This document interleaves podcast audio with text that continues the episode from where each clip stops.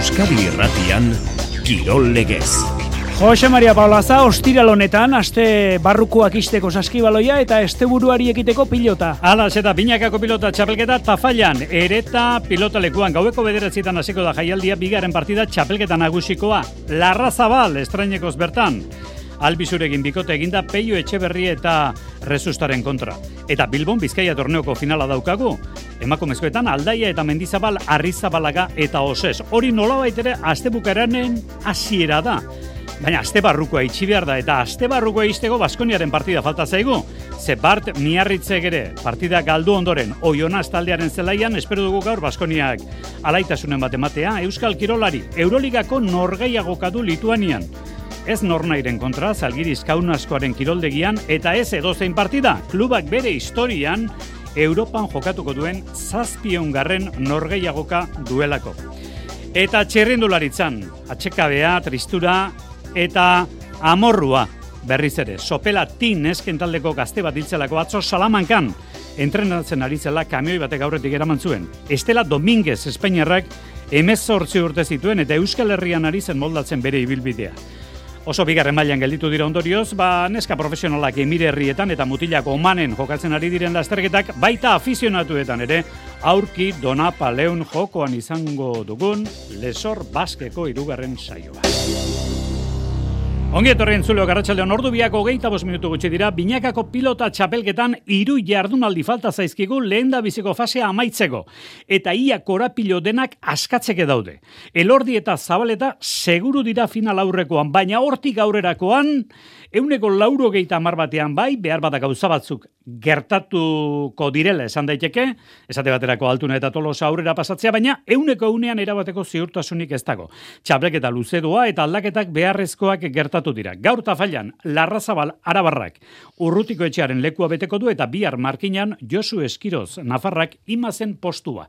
Jardunaldiario gomezela gaur hasiko da tafailan. Xabier Murua, Arratxaldeon. Arratxaldeon, bai, amabigarrena izango da, gaur abian jarriko dena, tafailako pilot pelota lekuan, Pello Etxeberria eta Rezusta, Larrazabalen eta Elbizuren aurka, Iker Larrazabal, Ola bezarren jaiotako hogei urteko aurrelaria jarraituko dute pelotazalek begirik endu gabe, Baikok pilotari gazte honen aldeko apustu egin du, Mikel Urrutiko etxearen utxunea betetzeko, zalatamoko aurrelaria jokatu ezin da dago sorbaldako minagatik. Larra Zabalek debut egingo du gaur txapelketan, postik dago pilotari erabarra horrelako aukera batean aurrean pues a, un día, bueno, lehenengo partido txapelketan, baina bueno, ez da ona izan Mikel lesionatu dagoelako, baina bueno, posik.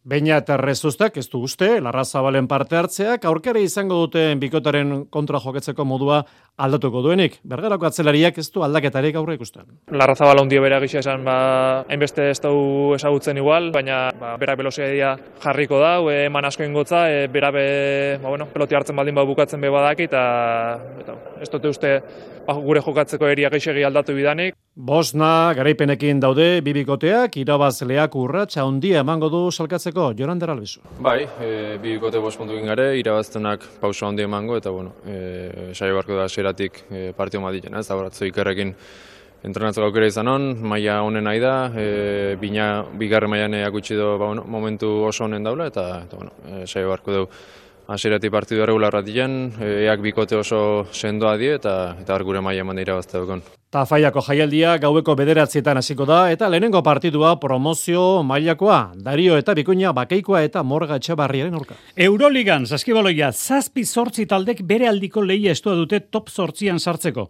Multzo hori handitzen ari da gainera. Belgradoko Izar Gorriak, Dusko Ivanovicen taldeak adibidez, Bart, amaika garren garaipena lortu du. Gai izan da Tel Aviven partida irabazteko. Baskoniak amairu garaipen ditu, justu gaurko bere aurkariak baino bat gehiago.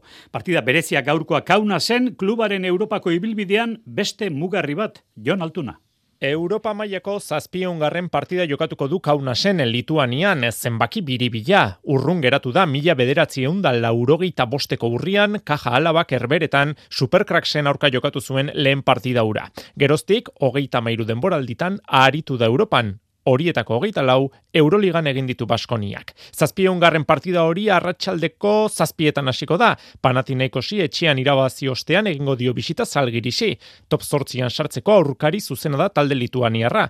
amairu garaipet dauzka Baskoniak, amabi zalgirisek. Joan Peñarroiak prest ditu jokalari guztiak, ez dauka bajarik, Dalton Holmes osatu da, gainditu ditu arazo fisikoak, eta gainera denbora izan du Peñarroiak neurketa behar bezala prestatzeko. Prentxaurrekoan aipatu zuen, hiru entrenamendu egiteko aukera izan duela gazteizen amairu jokalariekin, eta berria Max Heidegger oso azkarrari dela talde dinamikara egokitzen. Zalgiris ez dago bola da honean, azken hiru partidak jarraian galdu baititu Partizan, Anadolu Efes eta Panathinaikosen aurka. Akile Polonara zurbanoko ezagun zaharra ari da jokatzen Zalgirisen eta gertutik jarraitzeko jokalaria Edgaras Ulanovas eskolta da. Basketa beraxa garrantzitsua izango da, balizko berdinketei begira, lehen itzulian, erraz irabazi zuten arabarrek bosan, laurogeita mairu eta irurogeita mairuko emaitzaz. Historian, hogeita zazpialdiz nurtu dituzte indarrak bitaldeek, amaseitan gaiendu dira arabarrak. Amorrua, atxekabea, tristura, gaur dena nahasian dugu atzo sopela tin taldeko Estela Dominguez, ziklista errepidean hiltzela jakin genuenetik.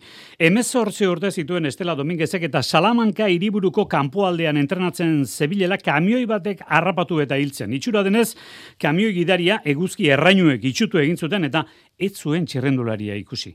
Estela Dominguez Euskal Herrian ari zen egiten txirrendulari bilbidea, baken ibilia zen, orain sopelan Juan Carlos Dominguez txirrendulari profesional oiaren alaba. Aurrera egin behar dugu eta lesor bazkeko irugarren probarekin egingo dugu aurrera donapaleun arritxuri bar, arratxaleon. Baita zuriare eta hemendik gutxira hasiko da lasterketa, ordu bietan abiatuko baitira. Hori bai, gaur ibilbidea aurreko asteko lasterketetakoa baino gogorragoa da menditsuagoa eta lasterketa ezberdinak izango dira. Txirrindulariek ere horixe esan digute adibidez, laboralkutsako ikermintegi. No, ba, gaurko etapaia gogortasun gehiago egongo dela ikusten da, ez azkenean ja ba, portu luzeagoak izango ditugu, pasan astean, bueno, ba, errepidari buruz ez da zegoen gogortasun handirik, baizik eta pelotoiaren erritmoan zegoen gogortasuna, eta gaurkoan ja ba, portu luzeago eta gogorragoak izango ditugu. Esor baskeko lehen bilasterketak ez ziren hain egokiak ikermintegiren ezaugarrietarako asteburu honetako lasterketak bintzat bai eta horregatik gogotsu da Nafarra Frantziako eliteko txirrindulari on horiekin lehiatzeko. Ja nire burua nahiko ondo ikusten dut, ba pasan asteburuan hanka nahiko onak izan dituen naiz eta ba gero emaitzan elmuako emaitzan ezen ba emaitzunik atera, baina bueno, ba aurrean egon nintzen ba bertako txirrindulariekin erasoka eta bueno, ba, azken etapan ere iesaldi, iesaldi batean, no, bueno, ba, bukaeran egin zen korte batean egon nintzen, eta bueno, ba, esan nire buruan eko ondo ikusi nuen, eta bueno, ba, gaurko eta biharko etapetarako ja gogortasun gehiagorekin, ba, gogotsu egia esan, Ordu bietan, hasiko da gaurkoa, eunda bederatzi kilometro ditu lasterketak, oskitz, gamia eta iparlatze, elmugarako amazazpi kilometro faltan, gaur gainditu beharreko mendateak. Bihar, donazar doniban, egarazi artean jokatuko da lasterketa, eta igandean, maulen hasi eta bertan bukatuko da. Profesionaletan, neskak oraintxe emirerrietako itzulian dira, eta gizonezkoek gaur omanen dute klasikoa, ea saioa bukatu horretik, orko berriak ere ekartzen ditukon. Futbolari lehen biziko lehiatila zabaldu bar diogu, eta bigarren maila gaur lehen da biziko mailaren aurretik jarri behar dugu. Gaur gaueko bederatzietan hasiko da bigarren mailan jardunaldia, baina euskal taldei dagokienez. Bihar alabesek zaragozan jokatuko du eta eibar berriz ere bere jarraitzaileen babesera bueltatuko da Kartagenaren kontra igandean seiterrietan ipuruan. Eibarko teknikarien estafean dugu Antoni Azkargorta eta beste askotan bezala, bapitin bat e, neurri hartu behar diogu momentu honetan Eibar taldeari derbia galdu berritan. Arratsaldeon Andoni. Arratxaldean, bai. Ze egin behar izaten da, lan psikologiko berezia, ez e, zertan ibili zarete aste honetan gazteizko eta gero, Andoni? Ez, aste normala, ez, zuzendu, zuzendu ze partidu azkenian juntzan e, gu onak gan e, basea batzutan, ez, e, e, ba, zentro baten, defenditzen hona da, eta olako detaietan jugakon partidua, eta piskatori zuzendu, eta bueno, ba, basaiatu entramentu onak itzen, eta, eta kartagenara prestatzen, ez, taldi ondo da, eta eta orduan ba, ba normalidadea emun, ez? Zuzendu eta normalidadea emun. Neguko fitxaketaldian Juan Carlos Arana ekarri duzu, eh? Nonbait golgos ez omen dago, ja taldearen dinamikarera basartuta dago, Andoni? Bai, baina atzoko entrentuan min hartuta dago, eta, eta basteuka eraguntako ez da, ez da helduko, eta pena ez, e, ja ritmoan sartzen hasita zegoen entrentutan, eta eta ja gertu jokatzeko gertu baina baina estontan min hartuta da eta ta ez da igandeako ez da helduko. Bueno, e, Gasteizko partida galdu aurretik sei irabazita eta bi berdinduta zenituzten. partida hori galdu duzu eta igoerako postoetatik atera egin zarete. Beraz, galdera hortxe daukazu, Andoni. Bai, ez, ikusteko pizka zen nivel da eta zenbat talde daen, ez, e, hor burruka hortan oteko, ez. Gu puntu mordo bat indagae, baina eisa levante be, azkenengo uste mesortze meretzi partidu galtzeke daola, eta eta Las Palmas be maia hortan da biela, ez, eta, eta gero ratzetik leganez be, nik uste datorrela azkenengo amaus partidutan eh, galdu barik, eta eta Granada beolako dinamika batzen, eta eta nik uste bosei talde gaela, e, zentzu hortan oso oso fiablia ganak, ez, emaitza aldetik, eta eta eta maila zela da honez, oso estu, eta nik uste bukaer arte hola segungo dala, ez? Iez hiru hiru talden gauza izen zen, eta nik aurten uste talde gehiago egongo dala horre, azkenengo momentu arte burrukan. Bueno, etxean dituzue Levante eta Las Palmas, kitxo, etxean eibarre daukan ziurtasunarekin baikortasunera batekoa, ematen digu datu horrek, Antoni. Ba, ez, etxian gorga, ez, eta etxian beroso sentitzen da, eta fuerte, e, ba, hemen jokatzeko era oso oso garbi daukulako, eta gero, basalien bultzada horreatik, ez. Baina, bueno, e, Eixa, etxeko partidu eta bidiala, baina, baina goizan eutian nahi zen ezkeo etxetik kanpo eta inbidiala, ez? Eta nik ustot, e, ies, eixa partidu fuertetan, e, bai etxian eta hor kalin ginula, eta garrantzi handi aukela, ez, zuzeneko arerio horren kontrako partiduak, baina, karo, hemen partidu bakoitza da, ez, ikusi ze, ze berbain duen, ez, azkeneko galdera hortan, ez, ze, ze dinamika dukun, eta eta galdu eske onoa jute esan, ez, beste atzeti atozen talde danak, ba, ba partiduak irabazten da, eh. horregatik nik uste danak diala garrantzitsuak. Ikaragarria da, sortzi parti erreskan egon galdu gabe, sei irabazi eta bi berdintu, bat galdu, eta zer da, eta igorako postuetatik eh, kanpo. Zorte, Eibarri, Andoni Azkargorta, eskarrik asko eta arte. Bai, zuei.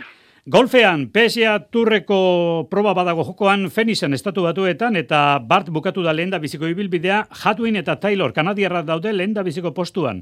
Bosna kolpe parraren azpitik. Ran zeigarren da, irukolpe parraren azpitik beste zazpilagunekin berdin duta.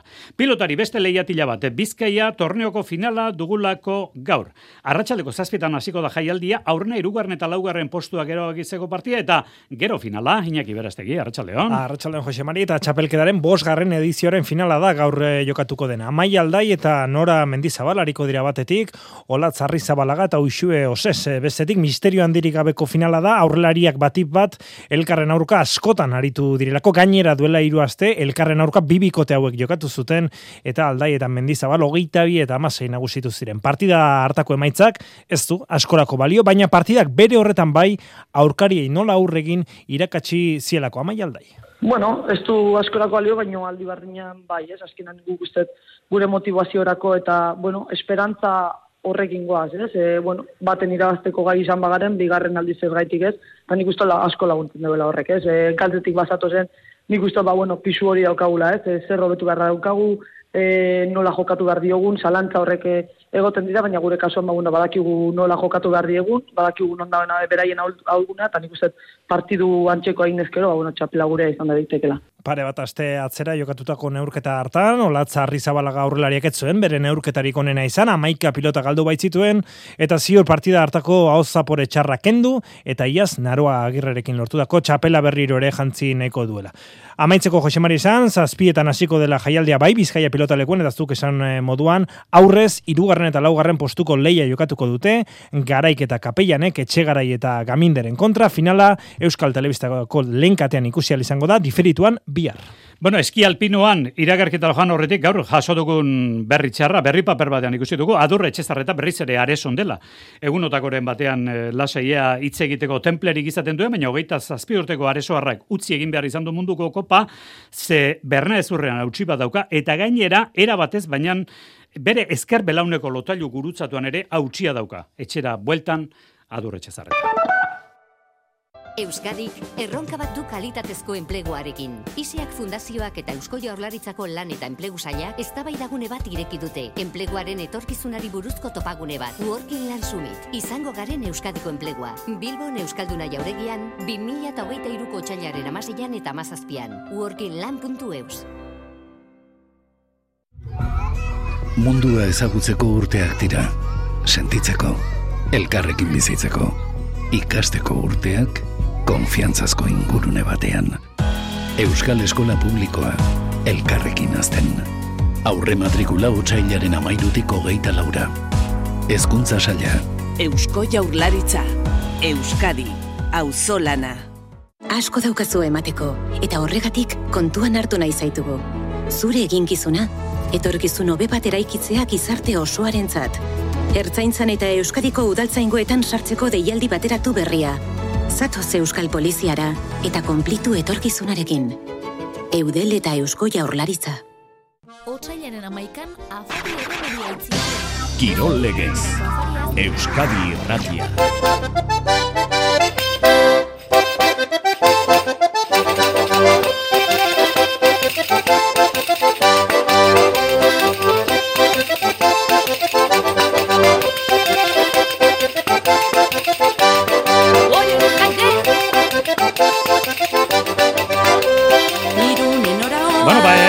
El- Elizagoen aizpak dira hauek, etxalarkoak. Gero entzungo dugu, baina astebukara honetan itziarren izatekoak dira. Justu oraintxe entzuten hasi gara, bueno, ba, beste bideo batetik entzungo ditugu, baina gero iragarriko dizuegu, iragarri nahi genizuen hori. Omanen, muskat klasikoan, Biermans arkeakoa izan da gaur nagusi. Sudal, Warlop, Sudal taldekoa, Warlop, bigarren, eta Bendra, age biarrekoa, irugarren. Eta Emir herrietako itzulian, bigarren etapa, Uiebesek irabazitu, lehenengo taldean zen laboraleko albateruen. Bueno, eta jode zagun herrikirol mundura, sokatira eta duatloia. Bihar, Euskal Herriko herrikirol panoraman, sokatiran, bihar bosteun kiloko finala, azpeitian berriz Euskal duatloiko kanporaketa. Jonan Derdelauz. Sokatiran emakumezkoen lehen biziko jardunaldia jokatuko dute bosteun kiloetako pisuan, hiru jardunaldi izango ditu otxaialen hogeita bostera artean, eta bost alde hariko dira lehian estreinakoa badinon, arratsaldeko bostetan aldiz, jada abian da gizonezkoen sireune kiloetakoa, eta igande zeingo dute bigarren saioa. Beti gazte dago lehen koskan estrainako jardunaldian gailen duta. Hamar puntu dituzte lesakarrek goierri bigarrenak bederatzi, eta ñapurrak irugarrenak zortzi. Hasiera ona izan zuten joan zen astean erandio, baina tordoki tiralariak azaldu duenez. Egiarran lehengo asteko jardunaldia uste mio, mio beke gantzen bai. E, goiarren kontrako tirada aitza ditxukun irauzu ginen. Goalze de mazale e, erramardare bai suerte pixkot izan ginula zozketak eta hola, baina bueno. Nabai da mundiala gero eta urbilago, urbilago da hola, e, tirada lu- jendia luzera hitzongi prestatu dago, Ñapurra, Gaztedi, Goierri, Astear da alaber, duatloiaren bigarren edizioa azpeitian. Hogeita batek kirolarik eman dute izena, eta sei honenak selikatuko dira finalerako. Bi borrogeita bostontzako ebakiko dituzte lehen da bizi, etzan da, korrika bi kilometro egin ondoren, eta beste bi berrogeita boste ontzakorekin hariko dira gero zutik jarrita. Lan biziak izango dira Xabier Zalduaren esanetan. Ba oso azkarra ez, oso azkarra eta azkenen ematen do bai, erresa dela, bi, bi eta bi, baina dana txukunin behar da. Nik uste e, amasei eta amazazpi minutu bitarte hortan e, inberko dela klasifikatzeko. Igande, ze osatuko da herrikirole asteburua aurrezko eskorako binakako final aurrekoa jokatuko dute oinatin. Otsailaren amaikan, afari erromeria itziarren. Gozatu primerako afariaz eta goizaldera arteko erromeriaz, Elizagoien aizpen eskutik itziarko ostala jatetxean. Eman izena bederatzi labiru, bat bederatzi, bederatzi 06 bat telefonoan. Gogoratu, larun batean bederatzietan, itziarko ostala jatetxean, afaria eta ondoren erromeria. Eta herrikirolari beste ikutu bat ere eman nahi diogu segarekin. Berriki jakin dugulako Europako txapelketa aurten jokatuko dela. Alaitzi maz dugu gurekin, bera almitza elkarteko kide da. Arratxaldeon, alaitz! Bai, atxaldeon. Eslovenian jokatuko da txapelketa hori ustailean, e, uste dut pandemia eraginda urteren bat, ez dakit bat edo bi edo galdua genituela sega munduan ere, ez da, alaitz? Bai, berez Europako txapelketa Eslovenian 2008 baten tokatu zen, baino pandemian eraginez ba, arazok zan eta aurten arte ezin izan du antolatu. Euskal Herriak ordezkaritza izango du, biztan da, zuek ba, bere garaian egokitutako nazioarteko sega era hori izango da Eslovenian, horra begirako urtean gaudela esan daiteke, alaitz? Horre baldintzatzen duela nolabait ere egutegiak eta ordura arteko txapelketak? Bai, bai, era bat, aurten almitza, ba, Esloveniako txapelketei beira egongoa, eta almitzatik aurten antolatuko da Euskal Herriko bakarkako segaligaren horrea begirako izangoa, ze horrera bakiko ia Esloveniako txapelketa sailkatuko dian segarik zein izango ian. Veteranoak, helduak eta gazteak. Hemen maila guztietara iristen da sega. Gazte geltzen diote, ez da? Segak irtenari? Bai, bai, oain digintzat, ba, uzka, bueno, badaude gazte batzuk sega nahitzen dianak, eta, bueno, ez, aber, hola ez egitzeuen, nola jet, e, segalaritzak, ba, etorkizuna izan dezan. Pentsatzen dut, Europako txapelketa hauek beti izaten da. E, segan eta kasu honetan segan e, kirol mailan lehiatzeko. Baina hor gertatuko den ez dakit kultur, hizkuntza trukaketa horri ere e, tarte bat egin nahiko dio almitzak txapelketa hauetan, ez da, alaitz? Bai, esan dezun bezala Europako txapelketak nolake bi ardatz garrantzitsuazka, batetik leia, ze segalari bezala Europan lehiatzea horre bada, ze segarik hobenan kontra lehiatzeko aukera izatea bertan, eta hori segari batentzat oso garrantzitsua, baina aldi beren badago kultur trukaketa bat, eta naizta hizkuntza oztopo deun, ze gugea pixkador gainako guztik alemana eta kontrolatze gue, eta gugea pixkat aparte gatu danak, baina alare nolati harremanak sortzeia beste herrialdekin, eta kultur trukaketa horrek ba, gutzako garrantzia handia daka. Bueno, ba, sega, etoreko zaio garaia, urtea gaurera egin ala segari. Eta, esan dugu, ardatza hortxe dagoela, ustailaren azkeneko astean, Europako txapelketa Eslovenian. Alaitzimaz, almitza, elkarteko kidea, eskarrik asko alaitz. Eskerrik asko zuei. Berriz ere txerrendulari gara, Europako pista txapelketan abiaduran ekain Jimenez kanporatuta gelditu baita final amaseirenetan, obniunean, euken larrartek lehen da biziko saio egindu, eskretxekoa, eta zazpigaren postuan bukatu du. Arratxaldean beste iru saioak izango ditu. Futbolari, bigarren eta azken lehiatila, lehen da biziko maila, Valencia Atletik, bihar, igandean Valladolid osasuna, astelenean Espainol Reala. Xavier Muruak, irutaldean azken ordua, aurrera, Xavier. Atletikek Valentziaren kontrako izango du bai, bihar, mestaian gaueko bederatzietan, partidu honetan ez da juri bertxitxe izango, txartel pilaketagatik, bide batez gogora zagon gaur, hogeita amair urte bete dituela berak. Iñaki Williams jokatzeko moduan da eta ikusteko dago Ander Herrera eta Itor Paredes biak arazo fisiko txiki batzuekin jokatzeko moduan izango te diren ala ez. Atletikek azken partidua kadizi ondo irabazita, bigarren garaipena jarraian kateatu nahi du, Europako postuetan sartzeko, Valentzia makaldabil, azkeneko boladan, azkeneko 6 partidutan puntu bakarra. Gaur arratsaldeko seietan, egingo du atletikek entramentua lezaman, ateak itxita, aurrez bostetan, izango da Ernesto Balberderen prentsa garaldia.